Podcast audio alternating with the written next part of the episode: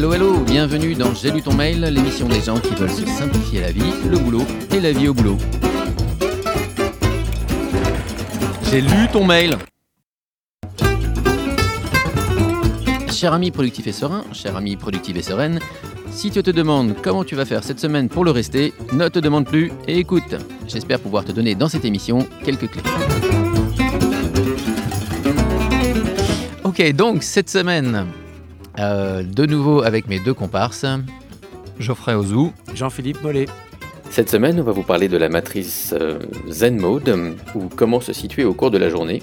Jean-Philippe vous parlera des réunions babyloniennes, et puis Geoffrey, cette semaine, ses présences de Amy Cuddy.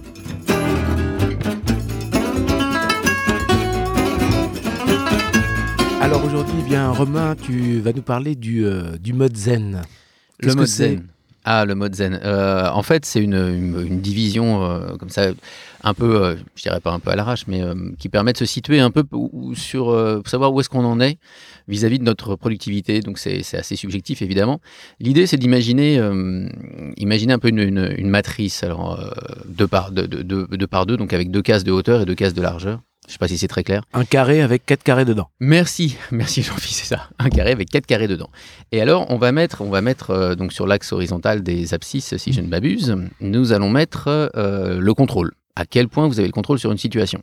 Et puis sur l'axe vertical, donc des ordonnées, nous allons mettre euh, la perspective.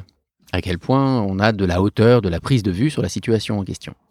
Et donc, maintenant qu'on a notre, notre 4 cases comme ça avec notre, notre référent, eh ben, euh, on va regarder le cas, par exemple, la première case euh, en bas à gauche, C'est la case moins moins. c'est la case moins moins, on va dire, c'est celle où on a donc pas de contrôle et pas de perspective. Donc c'est le mode, on va appeler nous ça le, le mode pompier, on va dire. C'est le mode pompier où finalement je suis tout le temps en réaction, c'est-à-dire que j'ai aucune visibilité sur ce que je fais et j'arrête pas de faire des trucs qui servent juste à rien, quoi. Ah, on n'arrête pas d'éteindre des incendies. Voilà, qui ne sont même pas importants d'ailleurs, qui sont des feux, mais qui, enfin, que de la fumée, il n'y a vraiment pas de feu euh, vraiment important. C'est les journées, par exemple, que vous passez euh, à, à bouger sans arrêt dans tous les coins, et la fin de la journée, vous vous dites, mais je comprends pas, j'ai rien fait, et effectivement, vous n'avez pas fait grand-chose de très productif. Donc là, c'est que vous êtes en mode pompier. Maintenant, si jamais on a davantage de contrôle, donc on a bien le contrôle sur les situations, mais on n'a aucune idée de euh, pourquoi on fait ce qu'on fait. On n'a n'a pas de perspective finalement. Donc là, on va être déporté sur la case qui est euh, plus à droite, toujours en bas, mais sur la droite. C'est ce qu'on va appeler, nous, le micromanager. Donc le micromanager, c'est euh, voilà, quelqu'un qui a aucun problème pour couper tous les arbres, mais qui a une- aucune vision sur la forêt et sur la gestion de la forêt. Donc c'est quelqu'un qui coupe, qui coupe, qui coupe, qui fait tout tout un tas de trucs qui sont importants ou pas d'ailleurs, mais voilà, pas forcément la visibilité sur ce qu'il fait. Il est dans le process sans sens. On peut dire ça comme ça, voilà. y a Mais pas il sait ce qu'il fait et il est efficace dans ce qu'il fait. Il est, il est, il sait pas forcément ce qu'il fait au sens pas le de pourquoi. perspective, voilà. Voilà. Mais il est efficace dans ce qu'il fait. euh, là, Exactement. il connaît la tâche, il Voilà. connaît bien son job Exactement. et, euh, Et il le et il est efficace et il le fait bien. Voilà. Donc, côté Il a un bon contrôle sur. euh, Un bon contrôle, zéro de perspective. Parfait. Voilà. Maintenant, on va passer du côté de la perspective et on va prendre le côté où on a de la perspective. Et si on revient euh, sur la gauche, la perspective, mais pas de contrôle. Mhm. Donc la ligne haute du tableau, en Exactement. haut à gauche. Et là, on va être sur euh, ce qu'on appelle nous les visionnaires. Alors, les visionnaires, ça va être des gens qui ont plein d'idées, euh, 3 milliards d'idées à la seconde, euh, tout un tas de solutions très créatives euh, sur ce qu'il faudrait faire, sur comment on pourrait faire, sur les stratégies, etc., mais euh, qui a aucune idée de la mise en place, de l'implémentation, et, ça pêche toujours à cet endroit-là. Là, Donc, c'est des profils qu'on rencontre, euh, et c'est pas forcément négatif, hein, c'est des profils qu'on rencontre souvent euh, dans les positions managériales ou un petit peu haut, c'est-à-dire des gens qui ont peuvent tirer plein de plans sur la comète, peuvent se faire pas mal de stratégies, etc. Mais euh, au côté de la mise en place, bah, il n'y a pas forcément de, voilà, pas forcément de- d'efficacité pour Pas le de coup à cet endroit-là. Ouais, pas de suivi. Voilà. Et euh, ce qu'on va viser, évidemment, c'est la dernière case, vous l'aurez compris, c'est le mode zen, le zen mode. Voilà. Où là, on va avoir et contrôle et perspective sur la situation. C'est-à-dire que non seulement on sait ce qu'on fait, mais on sait pourquoi on le fait. On a la hauteur de vue, et on a euh, le contrôle sur la situation et on a l'efficacité finalement dans, dans l'exécution elle-même de la tâche. Donc c'est vraiment le côté où on est à la fois dans l'exécution et dans la vision de ce qu'il faudrait faire. Donc ce mode-là, c'est ce qu'il faut viser.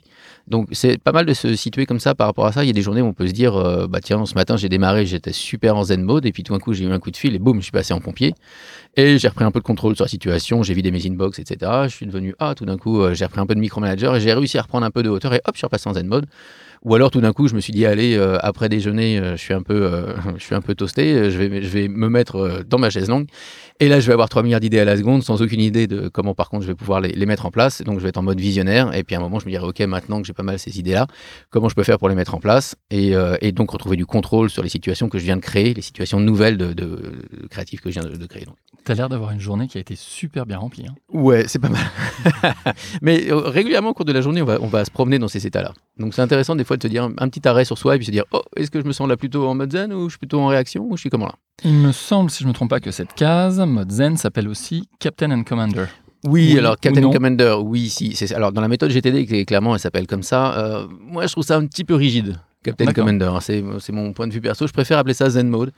Enfin, mode zen, quoi, parce que voilà. Productif et serein. Exactement, productif et serein, c'est zen, c'est mode zen. Merci.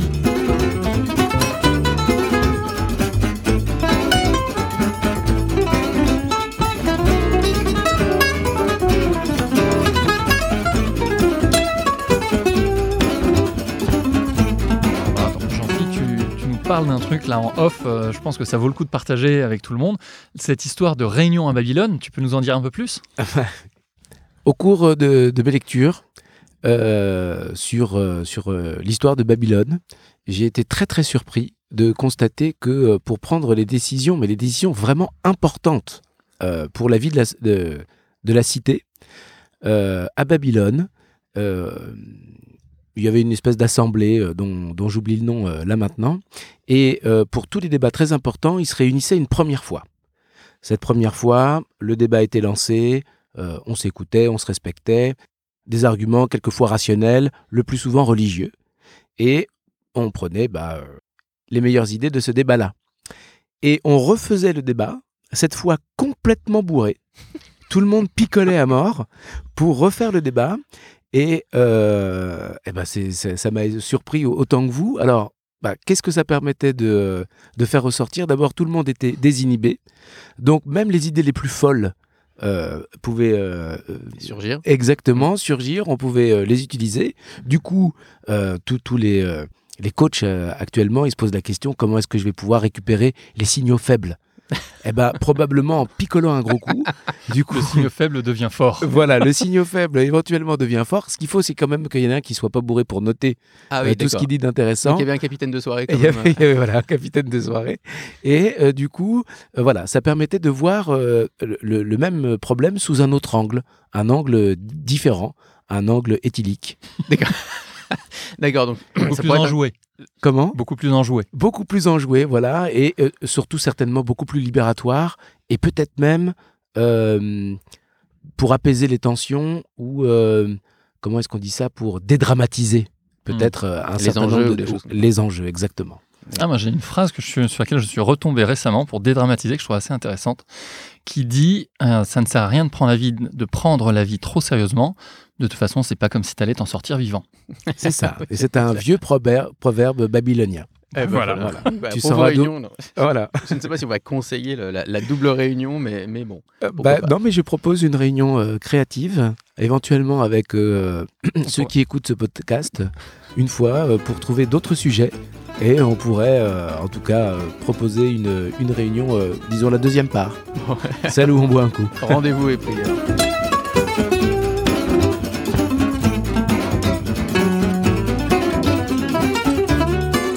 Le livre cette semaine, c'est Présence de Amy Cuddy. Alors, Présence, Amy Cuddy, on va commencer par là. C'est une chercheuse en psychologie. Euh, elle est assez impressionnante. Elle a subi un traumatisme suite à un accident de voiture. Et on lui a dit plus jamais vous serez sur les bancs d'école et, euh, il n'est pas question pour vous de concevoir un curriculum euh, d'un certain niveau intellectuel parce que c'est terminé. Euh, elle s'est pas laissée à faire, elle s'est pas laissée abattre, et petit à petit, elle a repris euh, du poil de la bête. Euh, elle est revenue en cours. Ça a pris bien plus longtemps que ses camarades, mais elle a réussi à finir ses études et même à décrocher un poste de, de chercheur dans une université.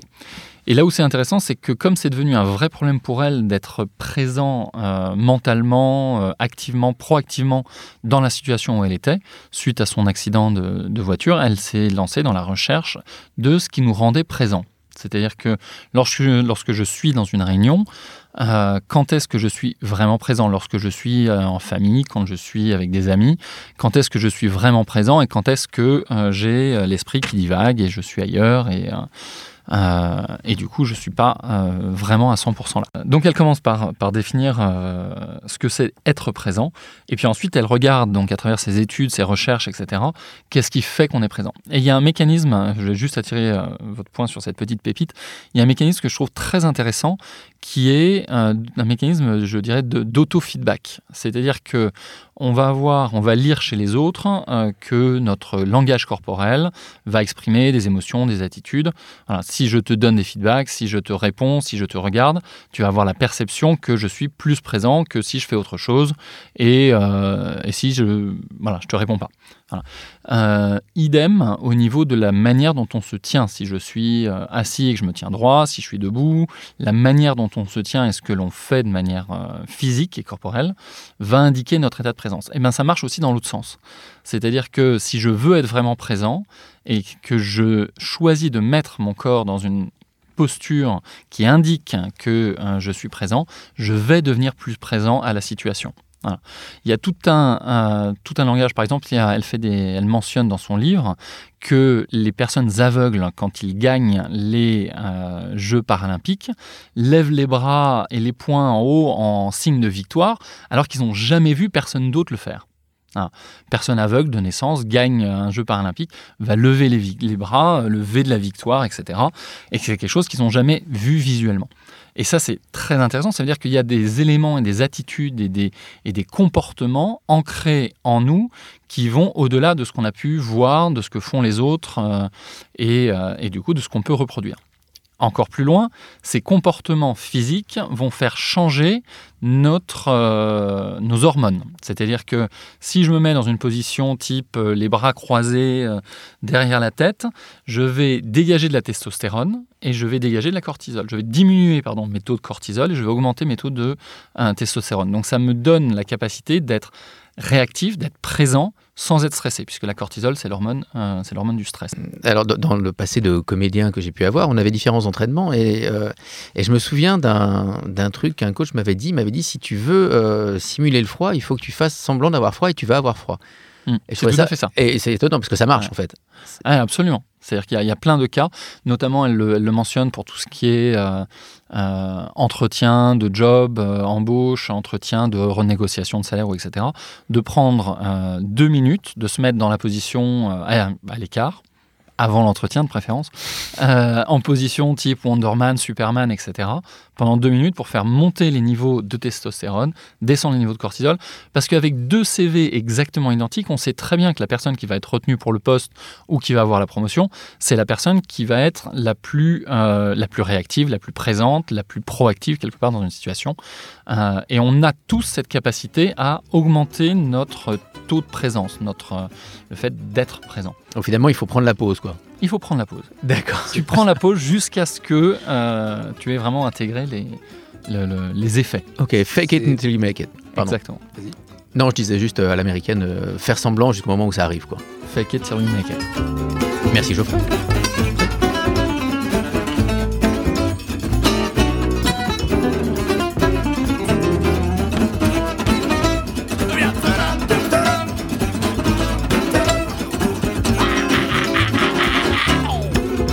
C'est fini pour cette semaine. L'émission des gens productifs et sereins. Je vous rappelle que si vous avez des questions à nous poser, vous pouvez le faire sur le forum des gens productifs et sereins qui va se trouver sur forum.gtdfrance.com et que si vous n'avez pas déjà de compte, vous pouvez le créer. C'est gratuit. À la semaine prochaine.